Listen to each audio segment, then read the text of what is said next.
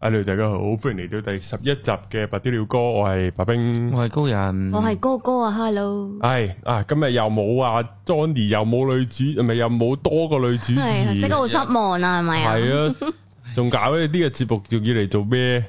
係啊。，我而家要走 啦，好慘。系啊，咁啊，對上兩集啊，大家見到阿 Iris 嘅風采啦，應該都係嘛，都收貨嘛，嗯，啊，大家喺下面留言打個收字 啊，收我唔咩？係收皮係啊啊，好收皮驚。啦，咁樣係啦，咁啊，我哋期待住哥哥睇下幾時又有新女主持又嗌上嚟吹下水啦，係啊，陸續陸續有緊㗎係啦。嘛？係啊，但係我好需要仔咯，有冇啲仔介紹下哎你啊？你喺呢個台度宣傳就啱啦，好多仔啊，我哋呢個台出名係多仔，係啊，我要我有要求㗎，就係誒要識得睇英文資料啦，識得揾英文資料啦。講嘢咧唔使超叻嘅，總之你對住鏡頭唔會太怕醜咁樣就 O K 㗎啦。呢個要呢個要求係好高嘅，其實我真係想嗯講。係噶嗱，你而家見阿高人個表現點啊？你覺得好正常啊，好自然。係啊，好自然啦。高人都經歷嗰一段時間係對住鏡頭會，呃係咩？日嗱，我嘅印象，我嗰陣時同你哋做節目，你都正常，同而家都唔係太大分別喎，認真係嘛？係啊嗰喎陣時啊已經已經好啲啦成長咗啦。即係已經係有受過訓練高嘅。人喺正式叫推出市面之前啊，已經有一年喺我哋嗰個個產品要啊收費內容嗰度啊提供咗一年嘅服務噶啦，已經係。哦即係其實係原來，就算講嘢，你對住鏡頭係會有分別嘅，有即係會分別㗎驚會怯咗嘅。有係噶咪抽完噶，會㗎，所以如果一個冇經驗嘅人，主要開 cam 咧，原來係呢個要求已經係好高啊！我覺得好好撚高啊！我想係講咩？我係覺得已經係好普通嘅條件，原來係好高因㗎。為你有 Candy 咁樣，咁啊唔你有冇試過鏡頭。 係啊， Show 冇試過鏡頭 系啊，或者嗰個男仔真係有少少出鏡經驗，因為佢就真係啊好外向到佢好自如，咁就好勁啊！本身嗯咦，我咁我覺得又幾得意，因為咦咁我冇接表間接讚自己咯，因為嗰時一做，嗯即係當然一定係越嚟越好，但係我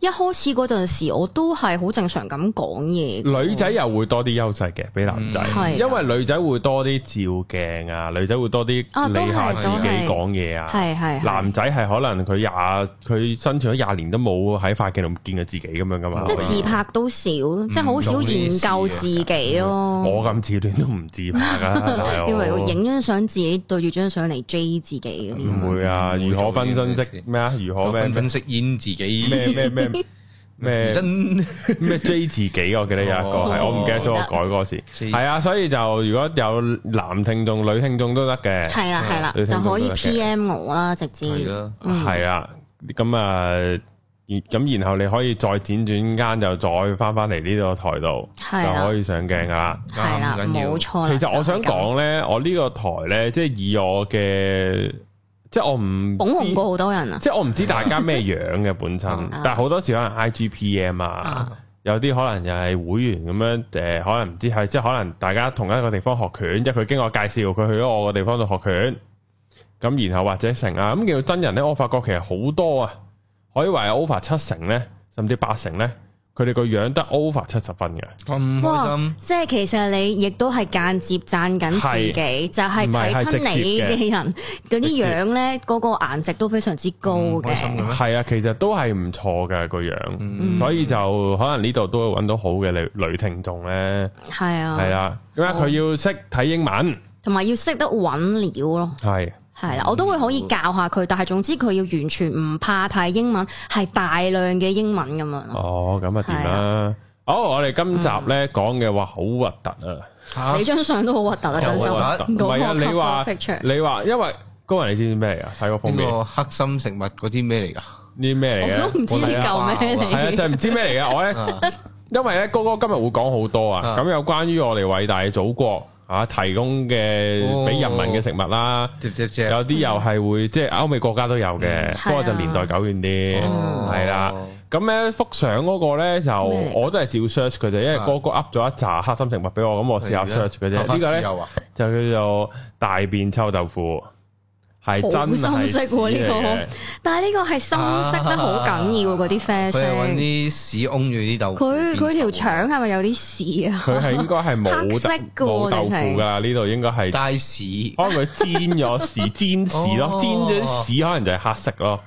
我冇試過啦，我真係唔知啦。唔知係啊，係喎，嘛因為佢哋講嗰種嘅製法咧，都幾複雜嗯哦，我哋㗎。即啊係就講呢我個就講呢大個面先臭豆啦。腐先。即係有大便臭豆腐，係啊，堅係啊，嗰陣時係有嗯相同埋係有捉到人㗎話係。哦咁其實佢唔係純粹係屎咯，首先就係係哦，咁都有一啲定係良心。係啦，有啲類似話。 屎食着豆起嘛叫做，係係即係佢會係一定係有人嘅屎啦，係跟住又會加啲黑色粉末，即係染色啦，哦幫佢令到佢深色可能就係面頭嗰啲啲啊啊。所以就係你呢個係勁深色啦呢。個係真相嚟嘅嘛？啊係啦嗰啲黑色粉末係乜嘢粉末嚟㗎？啊唔知喎，佢有冇特別講係染色體啊黑頭咁咯樣？總之係好似你要加啲顏色落去咁樣樣咯。係即啊係冇咁屎嘅望落去。冇啊，冇但黐係線大佬啊，我哋幾時聞落食嗰啲臭豆腐係黑色嘅臭豆腐？唔唔知啊係你食唔食嘅先？我食就嘅去我食臭豆腐係我都食嘅啊㗎，邊有見過黑唔色係㗎？就係豆腐色啫嘛，炸咗啫嘛，炸咗啡屌！啡地係啊喎係啊我我我自己對臭豆腐嚟講，我主要食即係佢係脆皮硬係脆嘅皮咧，嗯夜夜會嘅安樂啲係啊嘅。啦見到佢曖昧昧淋病病咁就唔係好咁 咁都唔噶想啦。嗌㗎啦係。係啊，啊，跟住仲要咧，有時係用誒、呃死烏蠅，唔知要咁強調，啊即係鏽水啊、死烏蠅做原料，即係哦總之就令到啲水越黑越好咁樣啊啦。仲要發酵密封到生啲蛆蟲咁樣啦。哇，追蟲我唔啊，知點解要咁 detail 啊 蛋白質啊，我好 feel 到啦蛆蟲啊嘛好甜，係咯，食紙食係着啦蛋白質都係啦。If you need to survive, you need protein。係係啊啊，呢啲時候就入咗個口度跟啦。住就係啦，如果譬即係仲要撈埋人嘅事啦哎，呦真係如果唔夠臭咧，嗯咁就直情係會係要將成嚿豆腐浸落啲屎水度，哦 等佢入鼻啲。老闆怎麼不臭啊？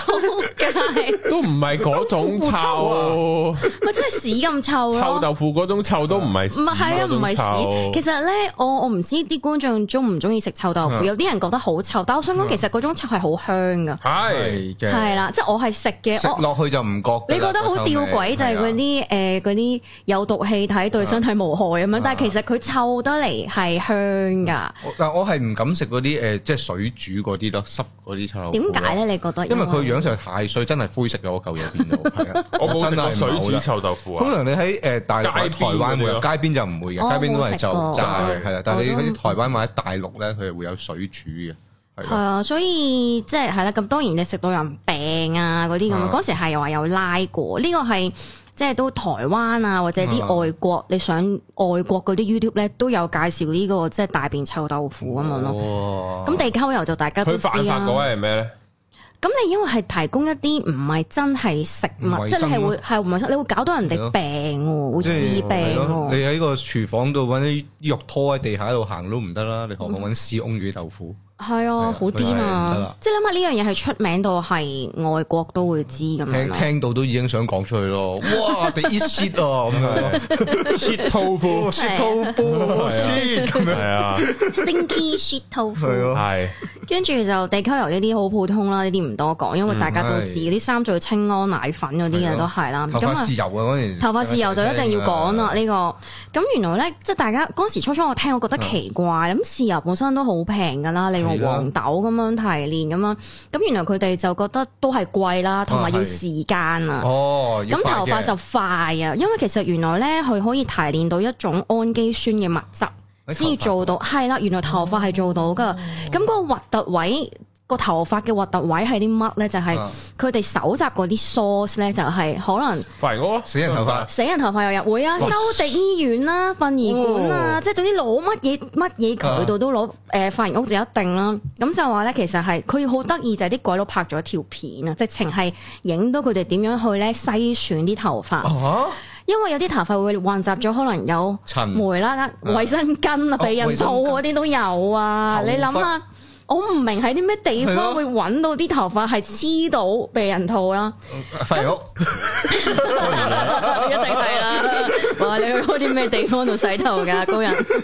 哦，泰國有 喎，係啊西沙牙頭要大肚噶嗰哎啲，呦，係啊大陸都興嘅好似話係啊，係啊所以就咁越南樣咯隨地攞嗰啲，即係諗下嗰啲頭髮可能係有有精嘅咯，哎呀，跟住之後就特別鹹香，鹹唔鹹香唔香就唔知係咪因為頭死抽就咁嚟鹹臭啊？ 因為有個頭，係啊，咁就係輕輕咁樣篩選咗啲唔要嘅垃圾，啊咁就呢扎頭髮係唔會幫你洗，唔會成，就係咁直接掉落部機度搞搞搞搞風。味喺度嚟啊嘅，係啦，咁你諗下啦，嗰啲頭髮係首先好污糟咧係啊，沾埋啲九唔搭八，又血又精係啊，咯，乜都有咁樣，咁就愛嚟提煉啲氨基酸咁樣去整豉油哦咯，咯真係好癲啊！我覺得原來頭髮豉油係咁樣樣嚟嘅咯。咯唔係因為我覺得恐怖嘅地方就係、好多食物咧，其實本身都係平到牛㗎，即係譬如你話雞蛋啊、米啊、米粉呢啲係啊，我覺得已經係平到無可再平。點解你仲可以諗咁多方法去搞啲咁嘅嗰嘢陣嘅？時就係話你假雞蛋成本係貴過真雞蛋㗎嘛。嚇係有咁癲嘅事係啊，咩？有假嘅雞蛋啊 假雞蛋可能係唔知咩幾毫子一隻，咩真真雞蛋可能係幾毫子一隻啦，成本㗎。但係你假雞蛋可能要去到半，即係即係半即係誒、呃半或者一蚊咁樣咁咯。但係點解要咁做咧？因為你養雞只雞係啦你雞貴，麻煩， 你因為你要大量去養一個一個牧場咁樣去養雞生蛋咧，太麻煩啦。於是佢哋直接整咯。咁癲係啊！啊因為其實原來佢都幾煩，我覺得咧整呢啲黑心食物啲人全部都係科學家嚟係嗯啊，佢嘅，哋你要做好多分實分子料理驗嘅啊。根本就 啊係、係啊，因為原來話咧嗰啲蛋殼咧係由碳酸鈣啦、係石蠟啦同埋石膏粉造成嘅。嗯咁譬如嗰啲蛋清同蛋白咧，主要就係有嗰啲海藻酸鈉再加明矾明膠咁完樣做。全咪就係量子料喂分子料理裏面做嗰 啲嗰啲嘢嚟嘅啫嘛，呢個啊係要搞咁大壇嘢，我就覺得雞蛋有幾貴啊，都要搞假蛋。其實我唔係太明咯。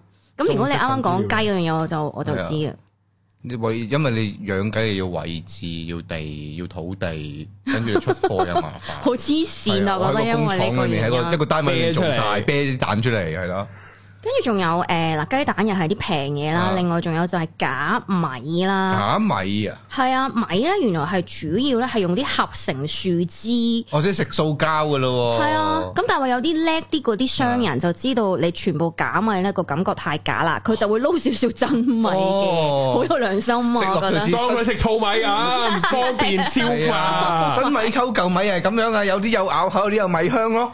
係啊，同埋你食糙米健康係啊，啊，冇錯啦。你橫掂啲膠都消化唔到噶啦，哦要安出係嚟，啊，即係就係咁樣撈埋一齊咁樣賣，就趁啲人覺得唔係唔會咁覺咁樣咯，好識玩啊！我都覺得。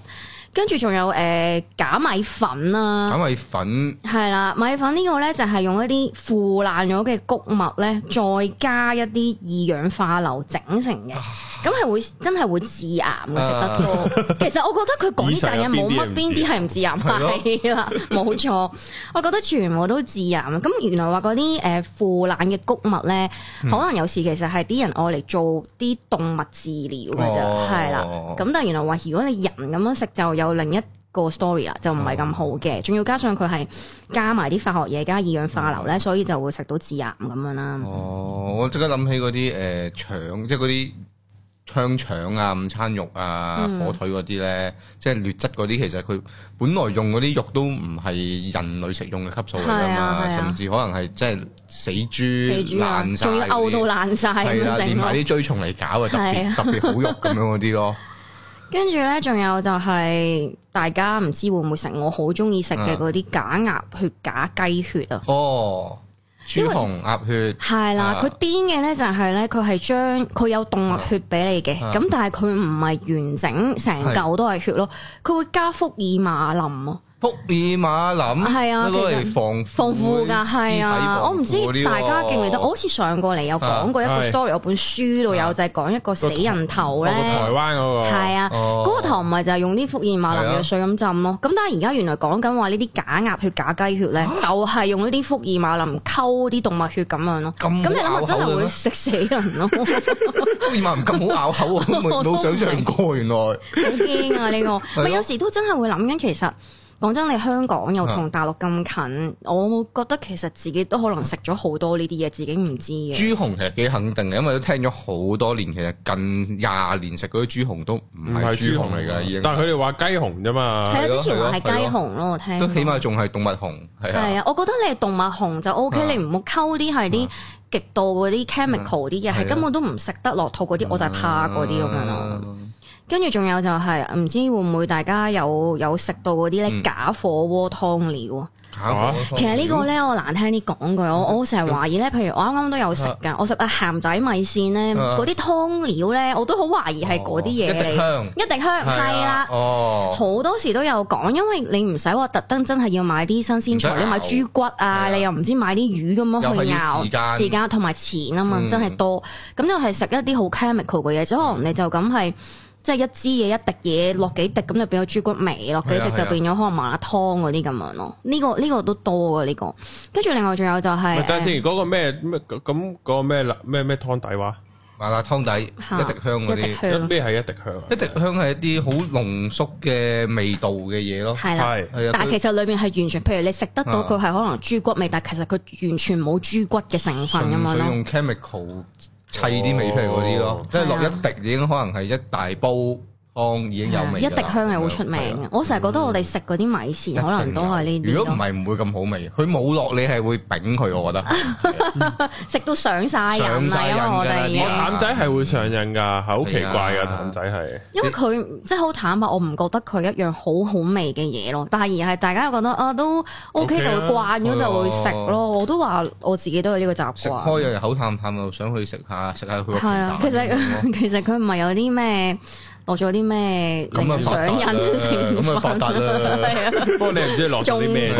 貴呢啲真係估啦，因為我會覺得係同埋嗰種味係好假嘅，我唔知你哋明唔明我講乜嘢，唔係真係一種好食物嘅鮮味，即係話係你實試過阿媽煲湯，你知道乜嘢叫鮮味噶係嘛啊？但係嗰啲湯咧，你唔覺得係鮮味嚟，係一啲好好好合成嘅味道咁樣咯，我覺介得乎係。兩者之間就係茶餐廳啲例湯，係啊，佢哋係啊誒原來話茶餐廳嗰啲湯咧，譬如誒唔好講話例湯啊，講緊話可能係米粉啊或者係通粉嗰啲咧，啊佢哋係溝啲花淡奶啊。哦係有白色淡嘅奶嘢落係下啊啦，嗯淡奶咯，即係嗰啲味咯，咁變咗都係啲好假，你唔會覺得係好好味嘅嘢咁樣係咯。我咧又唔知我自己嚟講，我係好中意食呢啲極化學味嘅甜嘢㗎。你係咪已經上咗 癮？唔係啊，我係由細開始咧，都係對於有藍色嘅食物咧係特別地上癮哇，好嘅驚，好弱水味啊唔係喎！我我即覺係得一定假㗎喎。係啦，我就係知道你一定係假定係化學溝出嚟嘅，所有嘢都係假嘅，我就勁中意佢。我先等我 諗下，藍色會係通常有啲咩味？果汁嘅味，係啊係啊，誒北煲金嗯或者係棉花糖，即係紫紫藍係啦，藍紫嗰紫藍啲啊啦藍。嗰啲，總之一食落去你喺嗯有個水自味然世界係唔會出現嘅嗰種味道，咁我就好開心嘅。你都真係嗯幾幾特別，因為我細個都已經覺得呢啲係好假嘅哦係啊我細個已經唔膠味， 我鍾意㗎啦好唔中意藍中意㗎色 Gatorade 係好中意飲嘅喎，喂，係咁你咪中意藥水味嘅嘢，可唔可以咁講？誒一啲啲啦。你有冇飲過嗰隻美國好出名嘅 Dr. Doctor Pepper， Pepper？啊超中意我嘔啊！仆街啊！咩誒沙士啦，開炮 啲嘔我啊！好唔係中意沙士㗎。 O K 喎啊，我唔香港嘅沙士，我覺得有啲似無比高味嘅。哦，係啦，係啊，但係中意我覺嗰啲得啊 O K 嘅，但係 Doctor Pepper 頂唔緊。係啊我喺澳洲嗰時飲，我真係嘔咗出嚟咯哦，因為我覺得佢似 Robertson 啊，嗰隻咳藥水哦啊，係啊，佢哋嗰啲係嗰啲草本味再係啊，我可唔可以勁啲㗎我可嘛唔可以叫呢個做黑心食物啊？哦咁開樣心 喎，對於哥嚟講係 開心定啲嘔啊！我頂唔順 Doctor Pepper 嗰陣時，哦我係睇過一單，因為我好中意睇係啦睇 crime 嗰啲啦。咁有一個誒犯人咧要就嗯嚟死啦。通常咧喺美國坐監，你死之前最後嗰一餐咧係俾你食得豐富啲嗯係啊係噶嘛啊，即係你叫乜都得噶嘛係啊。有條友咧，我真係覺得 點解要咁樣做咧？啊，飲咗成幾 lit Doctor Pepper，佢想死 先，係啊我唔想電死住。我係覺啊嗯得喂大佬啊，即係我唔好話死前咁珍貴最後一餐你叫我就咁平時我都係唔想飲，真係好難哦飲。我呢個如果你想挑戰下，我覺得嗯誒啲觀眾可以試下買，因為之前唔知係香港有你去有 CD 㗎 Super 好似有係得賣類嘅似，一定有㗎，係啊係係啊，可以挑有戰哦好下。幾款 root beer 添㗎，你牛啊揾到堅係啊牛啊呢個，嗯嗯跟住仲有就係唔知大家中唔中意食嘅牛肉啦。嗯啊咁佢嗰種假牛肉咧，原來有兩種假牛肉嘅。嗯啊牛即係一種歡喜花肥牛 有一種我覺覺得唔啊係叫假咯，而係佢係即係賤格咯，就係咧叫垃圾牛啊！垃圾牛就。係原來咧嗰啲養殖嗰嗰啲人咧，佢啊係會用啲垃圾去喂嗰啲牛咯。吓，咪即係同香港嗰啲塔門嗰啲牛一樣，食嗰 啲嘢。咪塔門啲牛都有食草嘅，唔會食食麵包連膠袋食噶嘛，我見 佢哋都慘啊係。咁就係會食啊食食啲垃圾落肚，咁變咗就係原來話我哋人咧咁啊樣食一啲食垃圾嘅牛咧，其實對我哋身體咧都係會有好嗯好多唔好嘅嘢，包括就係極度多嘅重金屬咯，係會啊，係啦，咁就呢啲係真係會透過只牛係轉移到我哋人嘅身上，咁呢個其中一種撲街嘅做法啦。嗯另外一種就叫做假牛肉啦，就係、將一啲嗯誒豬肉就浸喺啲牛肉汁度。哇！跟住就上色啦，又再又加啲唔知咩化學嘢加工咁樣樣咯。咁咁惡毒呢個係啦，咁就係你講得啱啦。啊點解話惡毒啦？因為其實喺成個中國大陸咧，都勁多 Muslim 噶嘛。係咯。你係 fake 鳩咗佢哋嘅，其係啊實你咁樣好衰一樣嘢咧，就係即係好多其實而家啲誒印尼嗰啲誒嚟嗰啲外傭咧，嗯其實佢哋成日都唔小心食咗，但係佢哋都唔係好覺噶啦，已經去到個位，係佢啊哋已經去到個位係你包住咗，你唔係肉咧，擺入口都已經當食咗，佢哋魚肉燒賣都照食嘅。因為你係冇辦法啊，即係就算係啊可能你話素嘅丸原裏面又溝到肉，跟住牛肉嘅丸裏面又冇牛肉，咁樣你係唔會知道噶嘛？咁就係話點解呢啲事都會咁多人知，就係因為都只係震驚國際咯。嗯因為你 Muslim 嗰啲穆斯林係唔可以食豬噶嘛，即係佢諗住啊好咯，食牛肉啦，仆街原來亦都係豬你肉都嚟係害人落地嘅。獄喎，大佬呢啲好係啊，嚴重呢㗎。個係好賤格啊！呢個呢個就變咗係就咯多外國人都有講因嘅一個。為如果你講牛肉嘅話，我哋通常都係以前就聽係嗰啲誒扮雪花牛肉，就將嗰啲動物脂肪就打啊打翻入去咧。啲文好靚啊！ 即係大理石紋嘅起格嘅，唔知點解好温其平實均佢哋要嘅。做幾多次實驗先可以整到咁樣其啊？實真係唔知，佢哋根本就係係要好偉大嘅科學家係要 respect 根本 係係啊，好偉大嘅科學家呢個。跟住仲有啲平嘅食物就係譬如毒饅頭啦、毒饅頭嘅芽菜啦，咁嗰啲饅頭咧其實都係加嗰啲化學嘢咯，有加哦添加劑啊。饅頭一團麵粉嚟。係啊係啊，我都話其實啲嘢平到咁，點解都仲要整假咧？饅頭因為出名平噶咯，因為係啊以前成日睇古裝，冇錢都係食饅頭冇。錢先食嘅嘢噶嘛。係咯即係啊係孭住咯成啲盤村一打係開，咯每日食係咯就係攞個饅頭出係嚟咯咬咁樣噶嘛。一個硬撚滯嘅饅頭咯，係啊，都要整價咯。跟住芽菜啦，我會覺得芽菜呢啲係好平、好點平樣嘅嘢啊啦。點樣假？啊你就咁劈啲豆喺度漚一晚就漚咗出嚟噶啦。因為佢話咧有一樣叫做誒、嗯首先就可以有一啲叫加速嘅速長劑啦，同埋就哦有一個唔識叫做乜嘢必克班一號，係咪啲乜嘢 chemical 嗰啲嘢嘅名？跟住同埋就係有啲叫真白粉啊，即真係令白到佢係嗰個感官效果覺得好靚、好顏啲顏色哦好雪白鮮嘅豔，係啦。哦，咁同埋就令到佢啲芽菜咧唔會喺生長嘅過程之中腐爛咯，即係其實都類似有啲防腐嘅成分咁樣。哦呢個其實好恐怖嘅喎，因為芽菜漚芽菜，如果漚過嘅話，都一定係有味噶嘛，因係為啊佢其實係貼住發酵品噶發酵嗯嘛。哇！佢令到佢唔唔發酵，唔係啊，唔腐唔爛。腐爛添。咁又係話啲食即係食得多，又係會有機會致癌。定即係基本上成扎呢 啲，你問最後個後果就係好大機會生死啊 cancer 啊。死咗條屍唔化啦，擺明呢就係會 五萬年不變啦，瞓喺度係咯。啊，所以一定要火化咯。咪係咯，燒出嚟有膠味冇嘅，係好火化嗰陣。即係同埋蜜糖咯，蜜糖又假咯。係蜜糖假呢個就都聽得多嘅。係啊，佢點樣搞法呢？法就譬如，因因為有幾種做法嘅，其中最多人咁樣用嘅咧，就係又係明飯啦，啊明飯加啊糖、加水、加色素。咁佢有講到個成本係幾多？一公斤嘅蜜糖，即係你咁樣整法咧，其實大概用你十至十四蚊人民幣到咁樣咯。哦咁其實我哋 B B Q 嗰啱蜜糖咪就係呢啲類型嘅嘢嚟㗎。真係唔知啊！其實我哋一路食緊嗰啲蜜唔糖，係從來都冇佢應真該實係過。糖漿，糖漿溝，再加嗰啊啲味咯，佢將俾少少，可能叮當蜜糖點都有少少喺裏邊。或者蜜糖味嘅嘢係咯啊，即係好似人哋嗰啲诶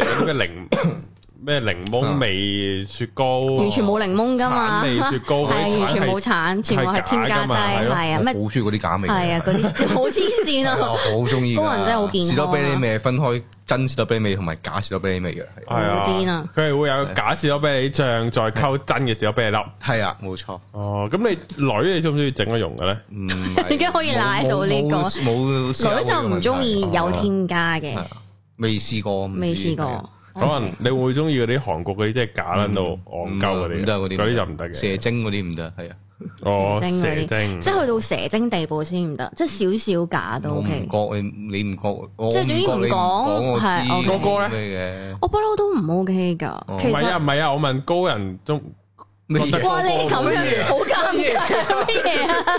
我以為你問我，唔係我問高人啊，高哥咧，我哇我你咁見過佢有樣冇咩啊你咁樣好難答噶喎人哋，你擺我上台唔啊我係而問家高人上台咯。我我應該答啲咩問題？係咯， 佢要咁答樣啦，你咩答得啊？啊。好，係啊， OK 佢嘢收哦，OK 啦咁樣完咗啦，唔係咁咁，而家問翻哥哥啦。 啊即係係啊誒誒，咁係問緊咩啊？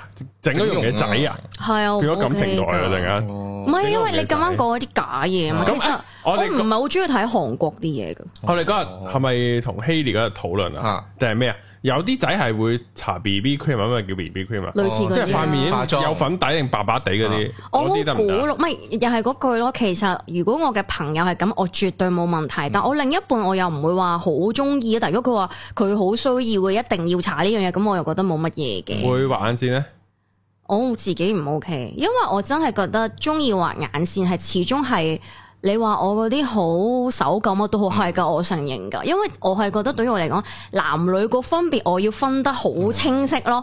即係所以嗰陣時吳彥祖咪俾人屌嘅，吳彥祖講過一啲言論就話點解而家呢個年代啲男人係即係不男不女啊？嗯即係點點我會覺得誒、呃、觀賞程度上冇問題，但係我自己唔會特別喜好，我係中意啲好好好男仔嗰啲人咯，嗯即係要好 man 啊，係咯嗰一種咯，我都係啲古老啲嗰啲啊，人。黃秋生搽眼線都好 man 喎。啊，咁呢啲又 O K 喎，嗱係啦，嗱咁又 O K 喎。其實係有時你嗰陣要睇下係邊個做咯。譬如如果你個人已經好瘦好瘦，跟住又皮膚好白好白，即係已經仲瘦過我，好似嗯即係個 G 感 D 覺咁。若果我我唔係太中意嗰啲啊款哦咯，但我又好欣賞佢啲才華咯哦。所以其實係即係呢個唔係假嘅，係唔係話誒我夾硬話覺得冇問題，而係我覺得朋友啊藝人咁樣冇問題。嗯但如果你話我伴侶，我又唔會特別中意呢一 type 咁樣咯。哦，都學埋你登台啊，你咁樣。其實你知唔知情係，譬如你話誒整容整到阿 top 嗰啲咁樣啦，哦我覺得唔得噶，我哦 top 整容算少咯，我唔覺得。嗯係噶，其實都好勁噶。跟住譬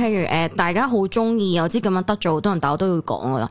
嗰套《愛的迫降》個男主角袁彬啊，嗯佢整到撲街嘅，啊其實係，即係呢啲樣係我唔 OK 噶。佢係好靚仔，但誒黃嘉怡我勁憎啊，哦黃黃嘉嘉怡怡又勁啊啊首先佢個人好乞人憎，我真係覺得。好鳩屎，好搞事，跟住佢嗰種係假，係假到係我隔住個 mon 都會，我好少話覺得咁討厭一個藝人，但唔知黃嘉怡我係好討厭嗯噶，好成整到個樣好假啦，同埋成個人都好假咯，係啦，嗯呢個我哋好似拉遠係咗，我哋翻翻黑心食物先。 係啦。黑心食物啦，咁啊頭先講到有呢個嘅假蜜糖之後咧嗯，係跟住仲有就係啊假酒咯，解酒呢個啊，哇，甲醛你有冇你有冇哦唔係飲嗰個過？唔係甲醛係啊係又係有啊，唔係唔有係嗰啊，個但係佢真係甲叫有甲咩甲醇？係甲醇，sorry，係係啦， sorry，甲醇，佢係有加咗好多，其實飲死過好多人嘅喎。工業用酒精係會死㗎嘛唉嗰啲成日咩？啊，都話嗰啲咩嗯誒結婚啊，個新郎個劈酒啊，唔係啊就原來係飲撚咗甲飲醇咗之後酒就就死死啦。啦係啊咗。嗰嗰啲姊妹就陰鳩佢啊嘛，玩新郎啊嘛， 玩死佢嗰啲啊嘛，點解姊妹係唔知會死，點知死無咗？毒理科。唔係啊，佢同埋可能係真係貪平咯，係純粹啊係。唉但我都我因為我自己真係唔飲酒，我唔知道究竟個價錢個區別係相差幾遠。應該差好遠嘅，因為工業因為冇收稅先啦係啊工業用嘅嘢應該係你大桶大桶買平好多倍嘅。好慘啊，假酒。係啊跟住仲有就係誒假羊肉咯，假羊肉同假牛肉嗰個玩法又又有少少唔同，係啦，啊就係譬如係用老鼠肉啊，或者係一啲貓肉，即係佢要揾翻一啲係近似羊肉嘅質係地厚。啲，係啦哦咁但係個味道唔係咧，咁佢就真係你講得啱啦，就直情係浸喺啲羊料嗰度，搞到佢酥酥地咁哦樣就咯。騷味咧。我咧曾經咧嗰陣時都都好幾年前啊啦，唔知啊同啲同事翻大陸玩啊咧，即係即係有男有女嗰啲正常啊健康大陸玩嗰啲咧，要強調啊嗯強調係係啦。咁咧就，但係咧你知大陸嗰啲城市咩重慶又好，係或者即係其實即使一線城市都好啦。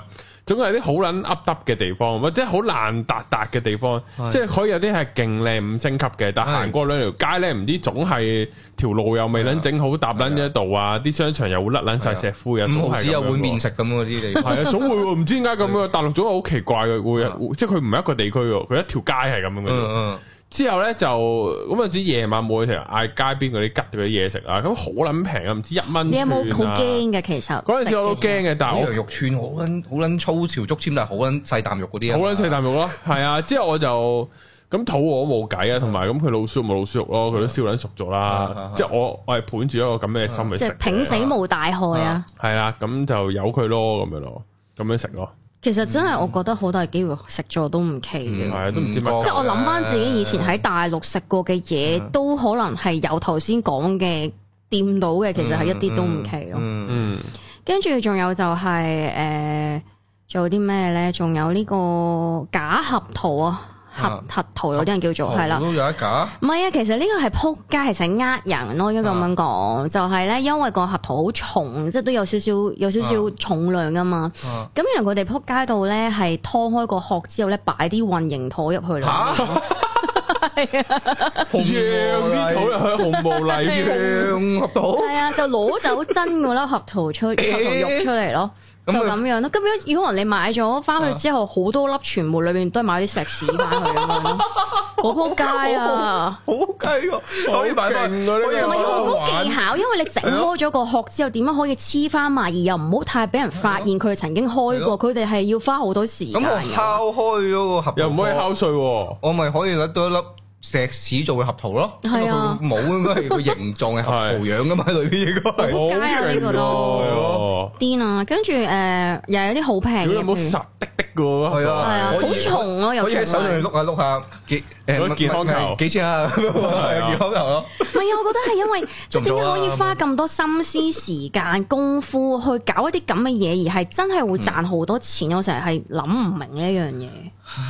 因為你做呢啲嘅，你話如果係你誒一個企業啊化，成間公司去整，我明啊啦。啊但係如果你係普通一個可能擺街邊嘅小販，你要搞咁多嘢先啊你可一能日都係買咗廿粒，係啊，一你日唔有廿好粒都要搞搞，唔好嘅，搞咁多嘢咯，我會覺得係。哦跟住有工業鹽啦，工業鹽係咩嚟嘅係啊，代替人食用嘅鹽咯。咩係工業鹽？其實係愛哦嚟，原來話清潔啊、漂白啊，做嗰啲嘢噶。即係你誒佢唔誒係 NaOH 咯，係啊，即係即係真係，佢應該誒係 sodium，唔係喎你，Na 咪 sodium。但 sodium 佢 chloride 佢應該未嘅嗰啲係佢哦佢係 NA 但係唔係 OH 咯，係咯，因為我哋平誒誒，你去外國咧落雪嗰陣時咧，你要點溶雪咧，就係滲啲鹽上去，嗯係啊係啊嗰啲路邊度應該係嗰啲鹽啊，講緊。哦即係總之，愛嚟可以有漂白，其實有少少乸係嘅咯，嘢咯。鹼性即係超鹼嘅嘢嚟㗎嘛。咁所以其實話係相干相腎啊哦嗰啲啦，又係你咁樣嘢搞到人哋生係咯 cancer 啊嗰啲咁樣樣咯。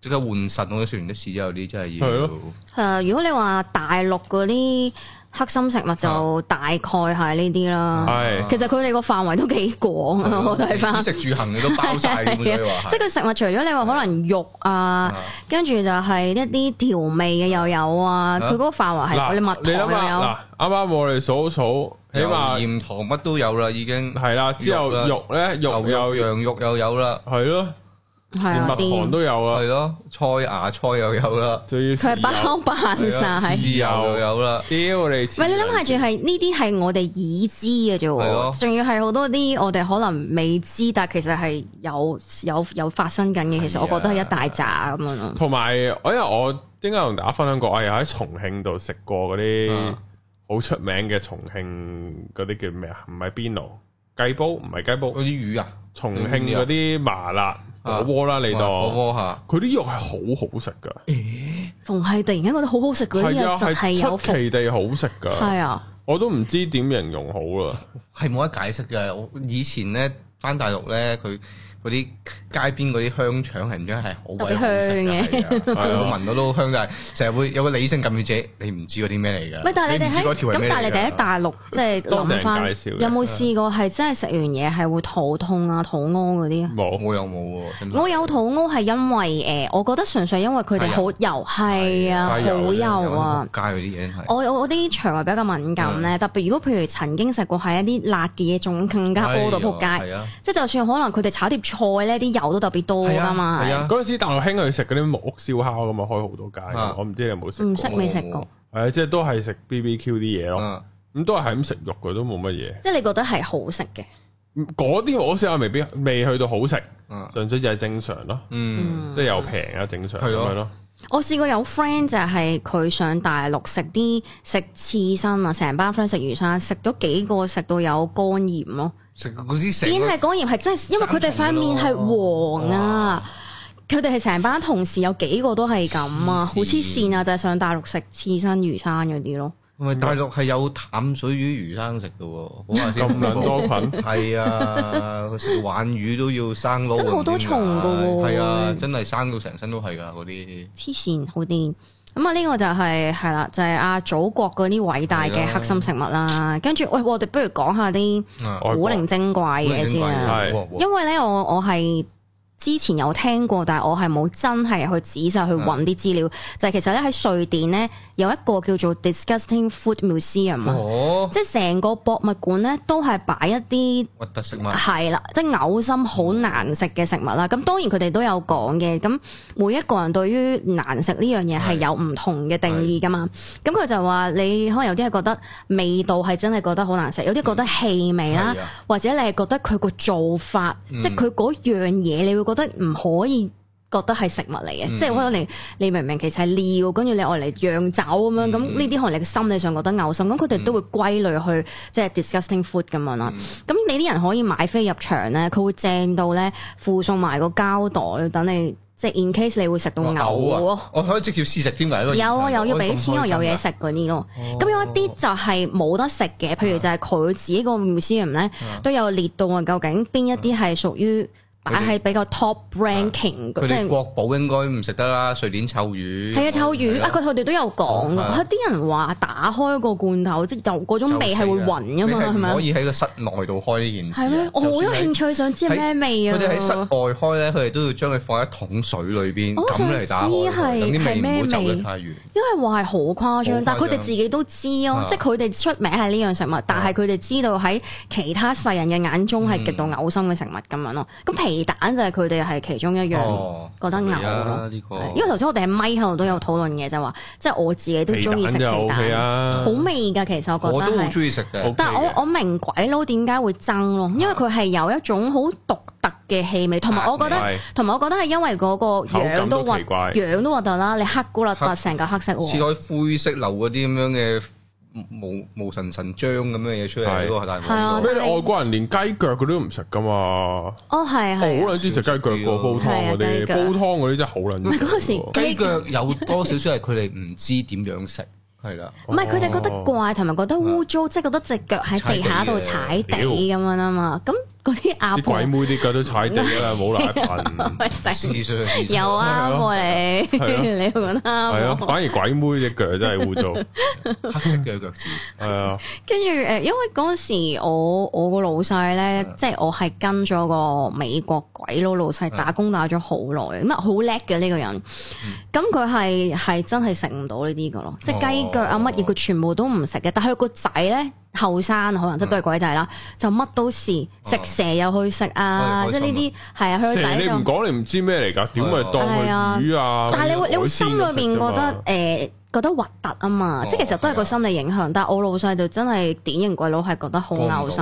到不同埋皮蛋，因為嗰陣時其實係有啲傳言話用馬尿浸啊嘛，哦搞到有啲係華人都唔係好敢食噶嘛。本身皮蛋嗰個做法已經係奇鳩怪㗎啦，揾啲稻草灰啊、石灰啊噏住佢，係啊噏到佢變咗叫啡色咁樣。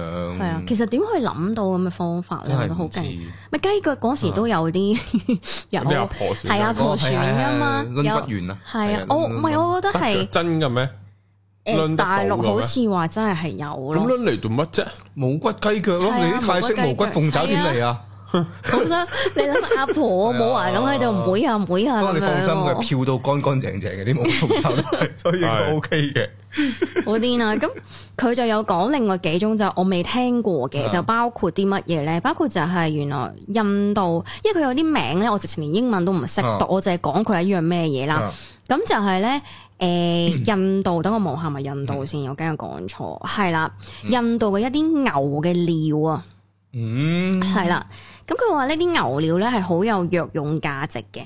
特別係如果係嗰只牛係大肚嘅話，懷孕嘅話呢，咁嗰、個因為佢有啲好特別嘅荷爾蒙啊啊，咁就令到個藥用價值就會更加高啦。咁、其實係會醫啲咩病呢？就譬如誒牛皮癬啊、麻風啊、哦醫 cancer 都得喎，跟住啲肝病啊、你發燒啊呢咁樣咁樣都可以咯。攞嚟飲啊！係啊，飲啊，哦飲啊。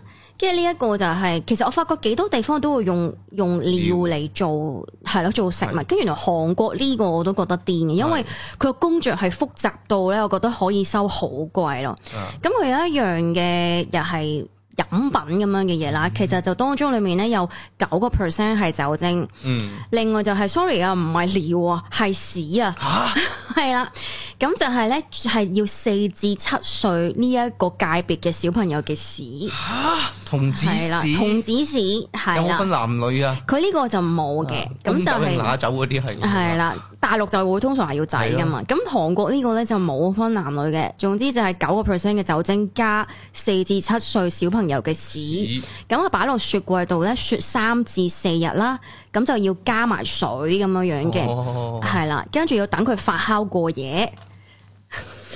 哦咁咪翻翻去開頭嗰個大便臭豆腐咯咁，咪屎一杯屎汁咯，咁咪一個屎水跟住就話咧，其 Shit 實你發 juice，酵咗一日咧，已經臭過原本嘅屎啊！即係佢有咁樣形容嘅。你試下唔沖廁啊，屙完之後就咁冚埋個蓋要 啊！雪仲要加酒精咁樣 咯，哇，就係啲酒又會殺咗啲酵母菌噶喎，跟住之後，震晒，跟跟住之後咧，有啲即係佢咧再再麻煩啲、複雜啲咧， 就係會咧再要加一啲誒煮好咗嘅米啊，係啦，再煮發酵得勁啲咯，咪係啦，咁我就話再裡面又有 protein 啊，跟住就可以好好嘅一個發酵過程啦，我想然後呢講臭到嘔咯。飯發酵咗係好撚臭嘅一樣嘢嚟嘅咩喎，仲要加屎啊！係係咯，仲要加屎啊！咁其實佢點解呢有啲咩咁特別咧？就話係消炎啊、止痛啊，你有我痛 啦，你知得幾多痛啊，仆係街！有 我發你有我流血 啦，吻落去添啊！由住嗰度同你講，同埋話對 咧，你嗰啲誒裂嗰啲叫咩骨折啊 broken bones 咧，啊哦係好有用咯。我唔係嗱，好似我唔記得幾時有講過係嗰啲咩牛屎咧攞嚟扎骨折嘅，我聽過。啊哦，係啊，但係牛屎係硬格格同埋唔係咁樣臭噶嘛，佢係貨你係。軟身啊固定啫係啦，敷咗佢乾咗之後，就有一個好似石膏咁樣嘅哦少少硬住喺度，即係唔會令你加速愈合嘅。基本上有哦牛屎呢啲，我以我認知佢啦。咁撚臭都死撚咗啦。係啊，飲落個口度令到佢你哋都話係真係好臭啊，臭到梗係臭係啦，好誇張的臭啊！但係佢 呢個係咯。你個你諗下，你細蚊仔食咩先得㗎？平時梗係臭啦，但係其啊實我唔明嘅，即係點解如果咁樣嗯講，真係唔似中國係啊啦？點解會係對一啲童子嘅屎尿係點解覺得咁神聖講咗咁？雜質咯，簡單。但係個細路仔可能食好多，佢除咗冇做過愛之後，其實係佢可能食好多垃圾嘢咧。唔係佢冇佢，即係個以前細蚊仔唔係佢人個個機能啊，啊嗯，係啊，可能係咁樣啊，即係佢冇食得咁多垃圾嘢嘅咁點積解唔聚啊， B B 咧？我就會諗，點解要係有翻即係可能四至七歲？多啲啩，係咯，可能發育到咁上啲屎夠多啩。我係咯，好想，我成日諗唔明啊噶。係咪有啲咩生長激素啊，或者嗰啲會分泌出嚟細蚊仔先有，然之後多餘嗰啲咪尿液排出，你就會輸咗嗰啲落個肚度。所以真係咪咁樣係咧唔知，因為真係唔係淨係大陸係咁樣唔明喎喎。呢個真係跟住之後就但係咪仲真係有效先？其實我覺得唉真係好難講。你如果就咁問我呢，我會好有一個質疑，就係之前香港都有興嘅，細個飲料咯。係啊九十年代好興咩嘅，啊？因為陳啟泰飲料啊，啲人係啊話係啊係啊嚇係咩？佢做咩事飲佢嘢有冇保講？健嗰啲健康嗰度。力保健喎咪真自係。己飲自己嗰啲啊，佢哋因為嗰陣時咧，我細個咧，咁我大你哋都若干年份啦，啊少啊少講到佢梗係啦頂多啲幾廿年咁。細個咧有一個節目叫《靈通天地線》，哦係吳剛做啊，唔知你哋識唔識，有冇有冇印象啦？嗰個啊嘛，係啊，嗰時我好記得細個，吓唔該，招神經有節目㗎，原來，係但係啊，佢淨係東話出嚟嘅啊 啫，屌你人哋有個節目 㗎。唔係啊，佢識講嘢嘅咩？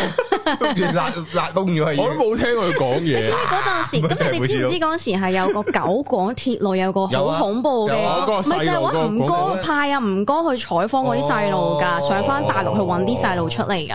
吳哥係有做主持㗎，哦，咁係咪真係數唔到㗎？嗰度定係流㗎呢好個？似話其實應因為該係流我嘅我細定係分個兩我日記得話拍所以唔係同話係流嘅，即係訪問翻真係出現翻寫小朋友，其實人哋全部都冇死係啊啊，係又冇問題啊剪啲接啊。唔連戲嘅啫，即係純粹可以一幕有不過九嗰個個廣告真細係好恐怖，路，係啊我想我覺得睇佢我本身而家都有啲個驚啊。畫面又喺個樹林度，佢啲音樂係啊，有個灰蒙蒙斬下斬下咁係啊樣擁咧。因為嗰陣時點解我會講話靈通天地線就係我好記得係睇個節目就係介紹啲人飲哦料咯，就話仲要最癲係乜嘢咧？朝頭早嗰一督哇啊，係最勁撚黃、臭最撚㗎！壓、最撚黃，我就細個都覺得吓好臭噶，朝頭早第一督尿，唔佢哋就係自己屙、自己啲尿、自己飲咯。嗰期佢哋又係興嗰啲氣功嘢噶嘛。但係咁，因為我覺得科學啲去諗，我就係覺得咁其實尿同屎都係我哋即係出嚟排出嘅嘢咯。嗯係啊，同埋係你唔需要嘅一啲一啲垃圾嚟㗎啦嘛，呢啲咁點解仲會有啲咩藥用價值？我係唔明咯。誒，仲要冇經過處理喎，你直接係啊，飲就嘅咁話飲啊，好癲真係啊唔！知，真係隔離。因為我記得細個好衝擊，就唔似而家有咁多 internet 啊嘅片睇嘛，佢係會影嗰個人，真係揸住個尿，佢真係影個鏡頭就咁樣，哇！我成隔住個 mon 都想嘔咯，我細個我記得咯。我睇《Better Call Saul》都想嘔啊，係咩？係啊，佢有一幕要飲哦料啊，哦係啊。但係你起碼拍戲都會㗎，但係啊係跟住講緊你睇住嗰個人黃黃地色咁樣，跟住就飲。咁問佢哋哦，，近年都有啊，謝天華係啊，即係係啊係啊唔係啊佢即係 嗰做真人 show 我知做 show 啊，係做 show。但係唔知係咪真料啊？應該係真嘅，佢跟啊人在野嗰個鬼佬去做啊嘛，跟住其中一個方法就係、即係補充水分就係飲翻自己尿啊嘛，佢係有飲少少好似話。你大陸佢哋嗰啲做呢但啲戲係我係搏明命嘅，㗎係啊，真搏命嘅，因為佢講緊係講緊但係袋其實都係緊幾千但萬係咁其實都係樣。剪接啫，何苦咧？唔係㗎，即係對於製作組嚟講，好容易嘅一件事啫。我我唔記得聽邊個講就係話，其實啲外即係大陸嗰啲觀眾就係中意睇你哋折墮，你係越係咁佢其中意睇我實全知世道唔係全世界嘅人都 係嘅，其咁但係唔實代表我作為演員，我真係要要咁樣做可以假噶嘛個製作，即係你刀鋸尾啊人唔係真係鋸落去噶嘛。大陸拍就另一件事㗎啦。大陸就要真大鋸唔。係，我覺得同埋可能就係製作嗰邊佢哋啊真覺人情我得。假人，我哋俾咁多錢你去請你翻嚟，你唔係仲諗住造假啊？你驚同我禮真，我要你真反應。飲篤尿啫，又唔係你食屎而家咁樣嗰啲咯，係咯。係，但係你大陸唔唔要人做假呢樣嘢好奇怪。好奇怪係咪啊？佢哋就係唔知啊！我我真係我我自己覺得，其實我覺得有機會係假嘅，嗯因為我覺得佢哋係嗰啲人咧，佢為咗錢乜都肯，但係我覺得佢只係做個反應咯。哦我覺得佢哋錫我寧身願啊！ NG 一百次做個假嘅，我都唔係啊肯飲六陣嘅。咁我成日覺得佢哋會好錫身啊！即係為 咗錢係可以做到嗰個效果，但係你叫佢真係飲，我覺得未必，除非你好似飲過啲啲咯。即係我我冇睇到，即係因我為又咁講，你喎好似班大灣仔咁樣喺嗯度唱歌，我都覺得好尷尬，哦，咁冇啦，都好撚老撚係啊，痛。你要好似啊，屌你老母張智霖佢剃頭嗰啲啊，陳小春咧好激動咁樣。嗰啲咧，啊係啊，又要同袁靚靚結咁多次婚，唔真係咁，佢哋尷係尬啊為咗錢，已經係真係冇咗自己嗰個人性啊！呢個冇得講，呢個啊，孫耀威、陳浩文咧，人哋嘅後面喺啲網紅後面做馬騮戲嗰啲哦，咧，係啊，好正難確搞。啊，大佬。跟住就係咯尿，唔知點解係咁珍貴係咯咯。因為點解我有講開尿咧？其實就講到下一個食物嘅呢係，嗯個咧，又係有啲棘嘅，就係大陸噶啦，就係嗰啲童子蛋啊，童子蛋係啦，童子蛋點樣童子蛋咧？即就係係高原， 咦係喎，唔係唔係哦，佢意思係咧要童子尿醃啲雞蛋。咁呢個咧佢就有好似頭先高人所問啦，佢就淨係要男仔嘅啫。哦，唔要小唔要細路女嘅，哦，咁佢哋就話咧，誒、個個相反都要自己去採集啲料，咁通常都係揾翻可能學、學校啊嗰啲咁，叫啲細路仔屙嗰啲料出嚟咁樣樣咯。哇，好恐怖啊呢件事。嚟嚟嚟，阿明仔排 隊排隊，逐個我落杯係度。啊，跟住只係要細路仔咧，咁佢個過程咧製作過程好需時，或者可能整一隻蛋你搞成日㗎，係，啊所以佢哋係大量咁樣整嘅。咁係會點樣整法咧？就係、首先啦，攞晒啲料啦，係咁就啲料煲滾佢啦。跟住鋪完啲料之後咧，咁啊咪就烚留喺個蛋底。度，係啦十烚隻蛋到啊已經係啦，咁呢個蛋就整到隻蛋好硬啦，哦硬之後咧可能有少少裂咯喎，裂跟住之後咧就再煲，不滲停入去中間係啦，中間就不停咁要再加料，不停加大熱料，蛋 喎真係啦，係。茶葉蛋咁樣，不停加料咁樣醃。哇！明德你今日咁熱氣，你唔好屙 啦，咁樣咯，好旺整到啊！我嘅 bro，黐線跟住咧就係係啦，跟住不停咁滲滲滲滲滲，你可能煲咗好多個鐘噶，即係講緊嘅係佢哋話係真係咁樣搞一蒸日㗎咯。咯誒，同埋個話蛋外面有結晶係喎，夾夾 咁啊，係結咯。就正咯。咁就嗰嗰啲僆仔就十歲以下咯係，其實十歲都食好多垃圾喎，嘢喎，真心。屌大佢咪陸出世嗰陣佢時咪就係食 翻節目頭半個鐘嗰頭啲。啊頭髮啊，咪嗰啲係大變臭豆腐啊咁咯。咁呢個咧其實啊 Uncle 話我尋日食完屎你 喎，冇問題啊你算乾淨噶啦呢度咁樣，屌你老味，好核突啊！佢嗰啲咧有啲咩用要咁樣食咧，其實真係好廢，防中暑啊！用你水有我我有補哦中抗力暑啊嗰啲啦，算啦，你有我中暑啦。咩降降低體温啊，降低體温，咩增加血液循環啊，谷氣啊，估 係會跳心跳快啲㗎，真係係咯呢啲啊。增加血液循環咯。跟住就話好高難度㗎，因為佢話咧，如果你煲得耐得滯咧，佢有時會 overheat 或 者 overcook 㗎。會點樣？ 咁點啊？好翻服咗嗰套嘢會點樣嘅 咧？有積唔知啊啲積咯，棘住咗喺度啊！唔明啊！咁如果咁樣嘅情況 就唔要得我覺得真係屌你老味咯。所以意思佢想帶出個 point 就係佢哋係用好多心機去整呢啲童子蛋 嘅陰公。真係辛苦咁你。佢話嘅售價咧就比正常雞蛋貴兩倍咁樣 咯。咁咪三蚊，係啊，好慘，搞咁撚多嘢咪三蚊。屌啊！唉，好辛苦啊！即係呢啲就係嗰啲。嗰啲 disgusting food museum 係有咯呢啲就冇得試嘅，係咯佢哋就會講俾你聽係有呢啲嘢咯。咁同埋喺外國人眼中，佢哋覺得譬如用蛇浸酒啊、老鼠酒嗰啲咧，全部都係歸類 disgusting food 咯鴨。仔蛋絕對係核突中嘅核突啦，呢樣嘢係點？樣講？我唔知咁點隻樣。蛋入邊有鴨咯，即係一隻未孵化嘅受精卵咯，佢就一隻哦有我唔知 B 啊喺裏邊，但係敲開咗之後，佢就一隻少少毛，好多血絲網，就咁食一隻雞仔咁，跟住就就咁食啊就咁拋佢做。又有咩用啊咧？係咪有嗰啲強身健體嗰啲啊、壯陽啊？係啊，係嗰啲咯，以你前自己食成隻雞就得啦，你使乜食嗰只啫？嗰度嗰啲先最勁，係啊。有咩分別啊？我唔知，我冇 用，我冇食過，諗都唔想佢好食。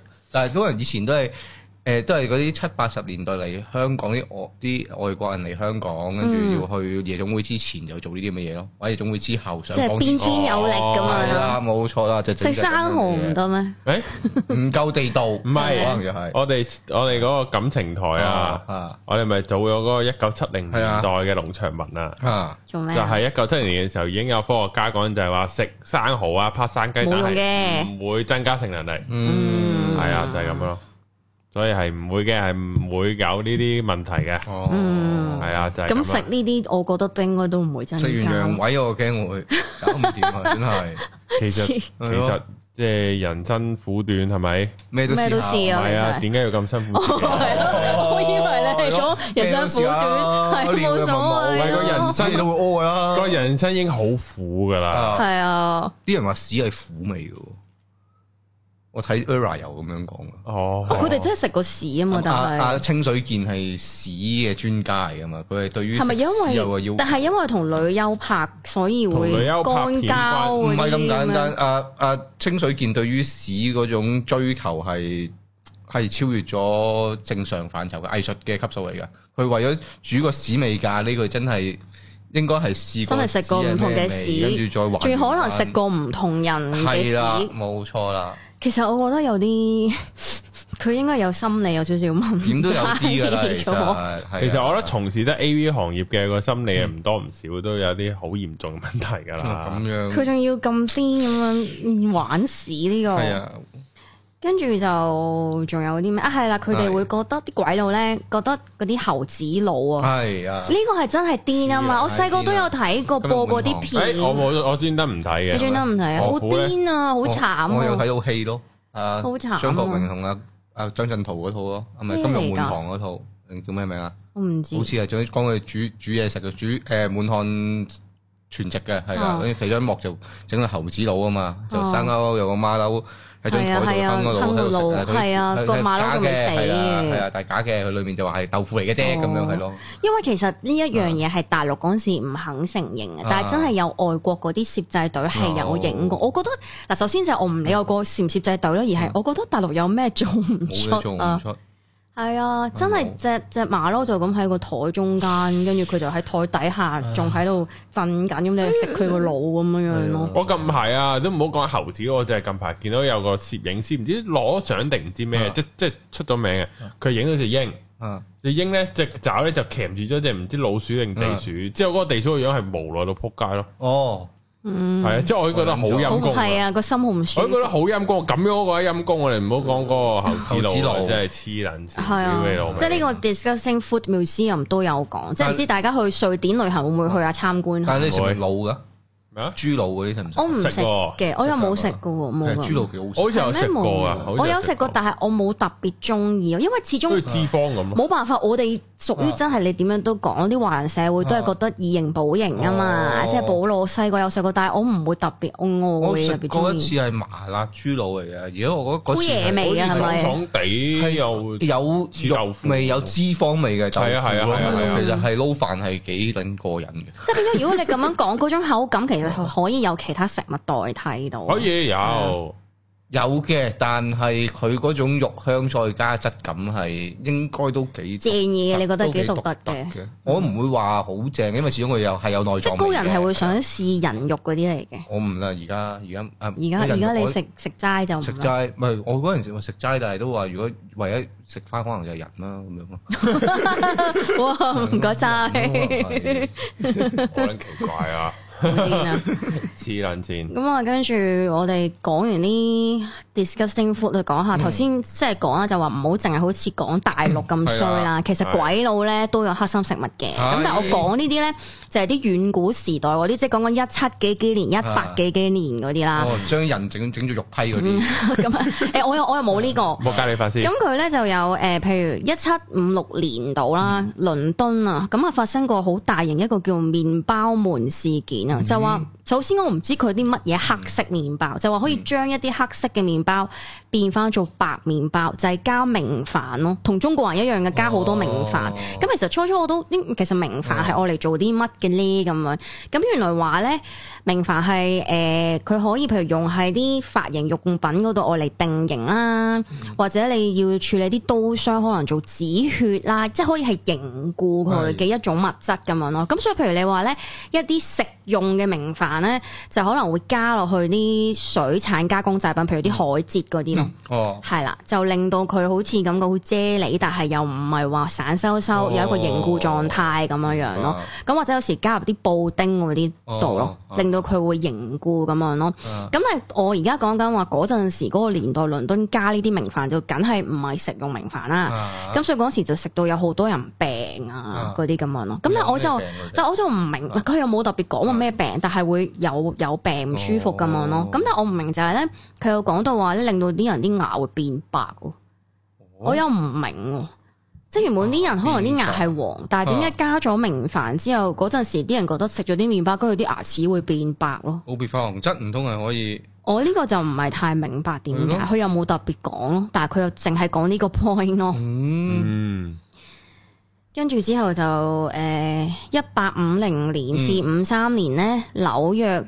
有個鏽水奶事件啊。點樣鏽水奶呢？係啊就係一啲超級嘅污糟水，嗯就求其加少少奶水，又再加少少石灰，咁樣就當奶就賣俾啲人，吓賣俾小朋友。咁嗰時死咗起碼八千個細路喎。黐撚線起碼受水奶咯，所以真係咯，即係人類真係唔係淨係 淨係大陸黑心咯，即係佢哋嗰啲。你諗下咁多年前喎，一百幾幾年喎，跟住之後就有單大型啲嘅就一八九八年，啊係美國呢個嘅，係咪嗰時美國同西班牙有打仗㗎？我冇記錯，係嗰個美西戰爭啊啊。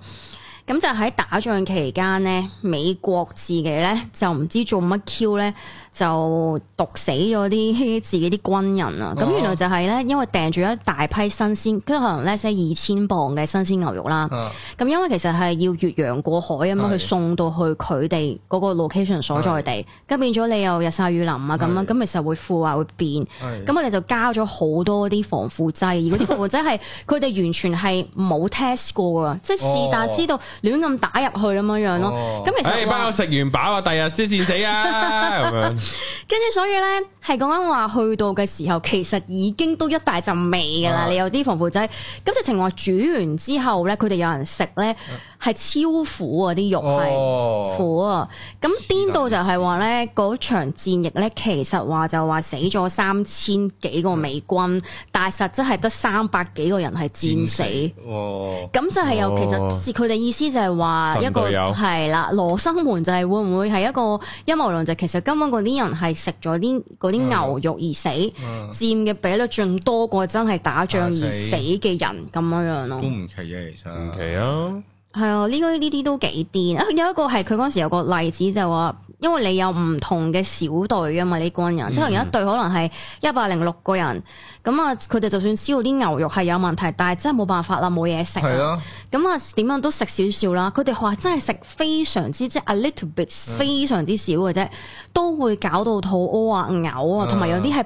會病到好暈咯，咁講緊話最後可能一百零六個人得十八個人可以 on duty 咁樣咯，哇，跟住就都可能好，都啊仲有人到咗仲有人 可以，但可能嗰啲已經係咧暈住咁樣行噶啦。一打就死嘅呢啲咁啊一個禮拜就有一一個禮拜之後，呢一百零六個人就有三個就死咗嗰啲咁樣咯。哦，即係佢哋話係講緊係食緊個份量係少到可能係咬一啖咁樣，哦都搞到你會咁樣咯。黐線，佢嗰個落嗰個藥已經唔係防腐啫咁簡係啊單，已經係你死咗之後都係 keep 住呢個樣嘅嘞即係所以就係話問責究竟係究竟佢哋打咗啲乜嘢落嗯去係咯呢，打咗啲乜嘢種類嘅防腐劑係咁咯樣咯，根本係人係食唔到嘅咯。但係美國係興佢哋做屍體防腐嘅喎，即係美國人佢哋係瓜咗之後，佢哋係會就係福爾馬林嗰啲啦，打啲嘢入佢哋血管度，令到佢哋有個防腐嗰件事，係個個都會咁樣做嘅喎，唔知點解。係咩？呢個我又係喎唔知道啊喎，呢個。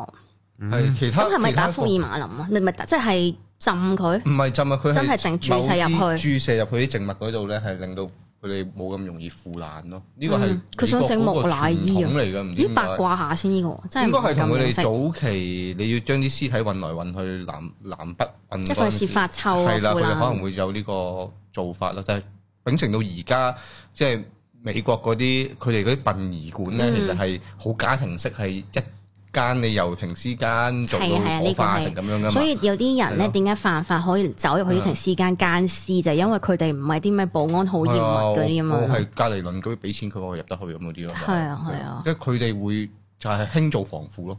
但你喺香港比較少聽呢樣嘢噶嘛，反而係啊，香港真因係少為擺啊。雪櫃啊嘛，可能香港係。但係你哋有冇食過？即係你好肯定係一啲， 喂唔係啊？你有冇食過一啲你好肯定佢係黑心食物咧？我係食過，我嗯我覺得係係，因為就係點解咧？我係由細到大咧都冇對乜嘢海鮮類敏感嘅。啊但但係由我諗一六年試過有一次就係無厘啦家食咗蝦之後呢，成個頭起咗好多粒粒咪痕到我哦嗰、種痕呢，唔係外面痕啊，係嗯裡面痕出嚟啊！哦，咁我就第一次有咁嘅情況，就即刻去急症室啦。即係其實唔係急症嘅，睇睇私家門診嗰啲啦，夜晚。咁佢就就係俾啲敏感丸我。咁其實嗰啲敏感丸原來我都係我平時食鼻敏感嗰啲啊嚟。咁我下次就知道啦。如果我再有呢啲敏感咧，其實我試下食呢啲就得啦。咁醫生就話。誒、其實咧，因為而家真係咧，好多呢啲海鮮都打好多嗰啲誒抗生素啊嗰啲嘢。哦係啦，你可能係咁啱，因為你又唔知佢打咗啲咩哦藥咩成，而你係食咗佢，你就會咁樣敏感咯。因為我我細個真係冇因噶，為我都試過一次，我我都會食海產噶嘛。嗯，但係我唯一一次食過一隻叫琵琶蝦嘅嘢，琵琶嗯蝦即係其實一隻口殼啲似瀨尿蝦嗯型，但係食落有啲似龍蝦質係啊咁係嘅啊嗰啲乜嘢啦。我食我食過兩次嘅啫，第一次食咧係冇嘢嘅，但係第二次食嗰陣時咧就全身出風爛咯。我都試過食某隻魚三風爛，唔知但你記唔記得係點咩我唔記哦魚啊？得咗，要我要問翻我阿媽，嗯我媽記得，我唔記得。因為如果唔係，真係偷咗你咁樣好罩嘅，就你有時出到去你唔知哦但道係你嗰就只係冷食，門嘅，解冷門哦，魚即係唔會咁容易食冷到門嘅食嘅嘅。，係啊。咁你仲夠唔夠膽食琵琶蝦？應該個人唔係好想試住啊，係因啊，為奶過嘢就，舐過但我都一次好大膽喎。但係之佢後我人都生可有以唔需要食，但都可以生存到嘛。係啊係，但係我好大膽啊，因為我啊本身中意食蝦啊嘛，哦我都有繼續食，跟住試過咧，早幾年即係除咗一六年之外嗯咧，又試過有一次又係咁樣，咁我就 s 啦，即刻就食唔誒敏咁樣，食啊咗兩次，跟住又冇痕哦咯，即係其實係係唔知有時即係可能咁啱嗰啲蝦係有啲好勁嘅藥，係咁咯我就咁啱食到嗰一種，咁我就會敏感咁樣咯。咁因為我會都夠膽搏就係我唔係去到嗰種唞唔到氣、呼吸困難、個嘴腫晒，即係啊我唔係嗰種咁誇張哦嘅係敏感地步，所以我都仲夠膽搏咁樣樣咯。嗯，係啊，就係就係咁樣樣啦。今集係咪差唔多啊？係啊，差唔多差唔啦，多啦，咁啊，下次啊，希望哥哥又再嚟，有靚女啦，跟住咁啊最好 係啊，啊 又正到爆。好，下條片見，好啊，拜拜。